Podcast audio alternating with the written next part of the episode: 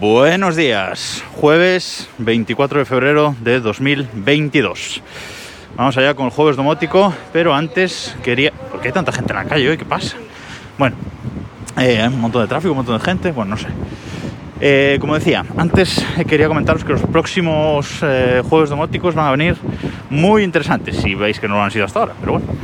he recibido un cacharrito que me ha mandado Netatmo para probar ese review. Iba a hacer la review hoy, pero quiero probarlo un, un poquito más, así que seguramente la semana que viene.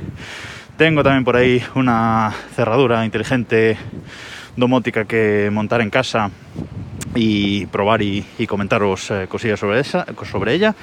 Muy, muy interesante. Y me ha llegado también a casa, me llegó ayer, de hecho, el eh, Sonoff eh, ZB Mini L, este que, os comenté, que es para poner detrás de, un interruptor de, una luz de casa y que no necesita cable neutro, es decir, que se alimenta directamente de los cables de, de la luz, de los cables que hay en el interruptor. Así que también intentaré montarlo esta semana o la que viene y probarlo. Y os contaré. Así que ya veis, tres capitulillos muy interesantes que, se vienen en los juegos domóticos. Bueno, pero hoy eh, quería hablaros de otra cosa. Y es que eh, nos queda un mes de invierno y ya nos va a llegar la eh, primavera. Ya está ahí la primavera y hay que ir pensando en regar nuestros jardines, regar nuestras plantas y sobre todo hacerlo de forma inteligente, faltaría más. Bueno, en Galicia estamos teniendo un invierno que no está lloviendo nada, así que nos espera una primavera súper lluviosa seguro, pero bueno, en otras partes de España o desde Argentina, México, desde donde me estáis escuchando, pues eh, puede haceros falta un sistema de, riego ya de cara a la primavera para que las plantitas vayan creciendo felices. Y os voy a contar que tenemos nosotros, que tenemos nosotros en, la casa del pueblo, hasta que os estoy contando el sistema eh, de internet, el sistema wifi que tenemos eh, montado. Bueno, pues en el casetillo de la piscina, donde está esa red wifi que os dije, casa barra baja piscina, a esa red wifi se conecta un cacharro denominado Rain Machine. En concreto, el modelo Rain Machine Touch HD. Eh, esta gente, bueno, yo en su momento esto lo compramos hace tres años creo, Em, es básicamente pues una centralita eh, de riego, ¿vale? Para los que no sepáis de lo que hablo, pues es una centralita eh, a la que se conectan las distintas electroválvulas, se llaman así, que son válvulas que básicamente abren y cierran una llave de paso, ¿vale? Lo que pasa es que son eh, eléctricas, son electrónicas y nada, mm, se le manda una señal, se abren, se manda otra señal, se cierran. Eso llevan eh, cada una de estas válvulas dos, eh, dos cablecitos. Bueno, pues estas centralitas de riego lo que tienen son varias entradas y en cada entrada pues se conecta una de estas válvulas. Y cada una de estas válvulas normalmente si el jardinero nos ha montado bien o el fontanero nos ha montado bien nuestro sistema de, de riego del césped etcétera eh, pues eh, cada una de estas válvulas va a una zona de riego eh, diferente dependiendo de la de la potencia que tenga el agua con la que nos llegue el, el agua, pues bueno, se podrán poner más o menos eh, regadores en cada zona para que la potencia sea suficiente, reguen bien, etcétera. Bueno, no me voy a meter ahí, que eso es cosa más de fontanería que de eh, tecnología.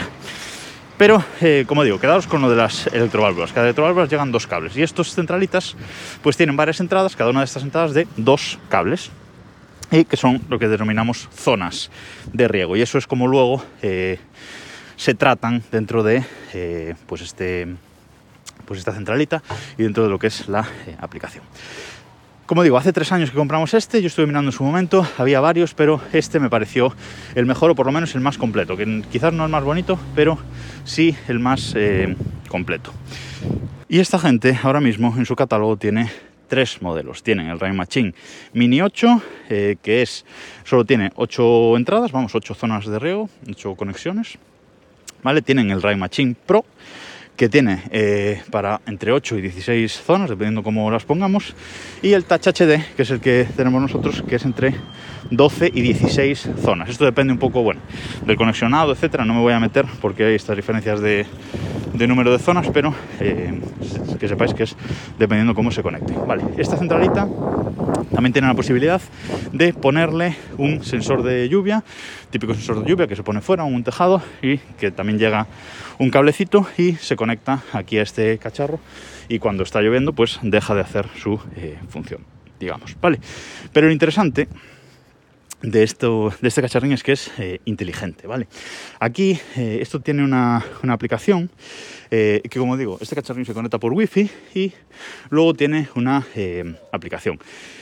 La aplicación eh, em, nos permite conectarnos a través de la nube de este, mm, o sea, de los servidores de esta gente o directamente, ¿vale? Interesante, ya sabéis que yo siempre quiero conectarme directamente a las cosas. Bueno, pues eh, digamos que el sistema todo lo tiene dentro el cacharrito y nos podemos conectar directamente a él y configurarlo ahí. No hace falta pasar por los servidores de eh, Machine. Esto es muy interesante. Eh, el Touch HD, este, eh, tiene una pantalla de 6,5 pulgadas, una pantalla táctil, que decir que no es demasiado responsiva, ¿vale? La pantalla deja un poquito que desear. Esto en realidad por debajo tiene un sistema operativo Android antiguo y por encima tiene una capa de personalización, que es lo que realmente nosotros vemos. Pero por debajo que sepáis que es un, eh, Android mm, antiguo. Bueno, esto es lo que nos permite, como tiene la posibilidad de conectarse a Internet, como digo, pues nos permite tener la previsión eh, meteorológica de distintos eh, servicios. Incluso, y es como lo tenemos nosotros, si tenemos una estación meteorológica eh, Netatmo en, nuestra casa, pues podemos conectarla ahí al Touch HD y que sean esos datos realmente los que use. Por ejemplo, nosotros la estación meteorológica ahí en el pueblo, pues también la tenemos con el pluviómetro de Netatmo, con lo cual sabemos exactamente cuándo llueve y ese dato se le manda a la centralita de riego y la centralita de riego ya sabe que está lloviendo y deja de regar o deja de sus, eh, sus programas tenerlos eh, en, en riegue. Bueno, la aplicación. Quejita sobre, sobre la aplicación. No es que sea lo más bonito del mundo, no nos vamos a engañar, pero es que además, y esto es una queja de mi padre, porque esta aplicación la usa mucho mi padre, es que solo está en inglés. Eh, yo he contactado con esta gente, le he dicho que los ayudaba yo a, a traducirla, que tal, que he hablado mucho con ellos y me han dicho que no, que no está en su hoja de ruta traducir la aplicación. Digo, bueno, pues raro, con dos cojones. Eh, encima que me ofrezco ayudar, pero bueno, es lo que hay. Está solo en inglés, pero vamos, es un manejo bastante eh, sencillo. Tenemos eh, cinco pestañas abajo, eh, la pestaña del medio pone zonas y ahí configuramos, le damos un nombre a las distintas zonas, a las distintas electroválvulas que tengamos de riegue.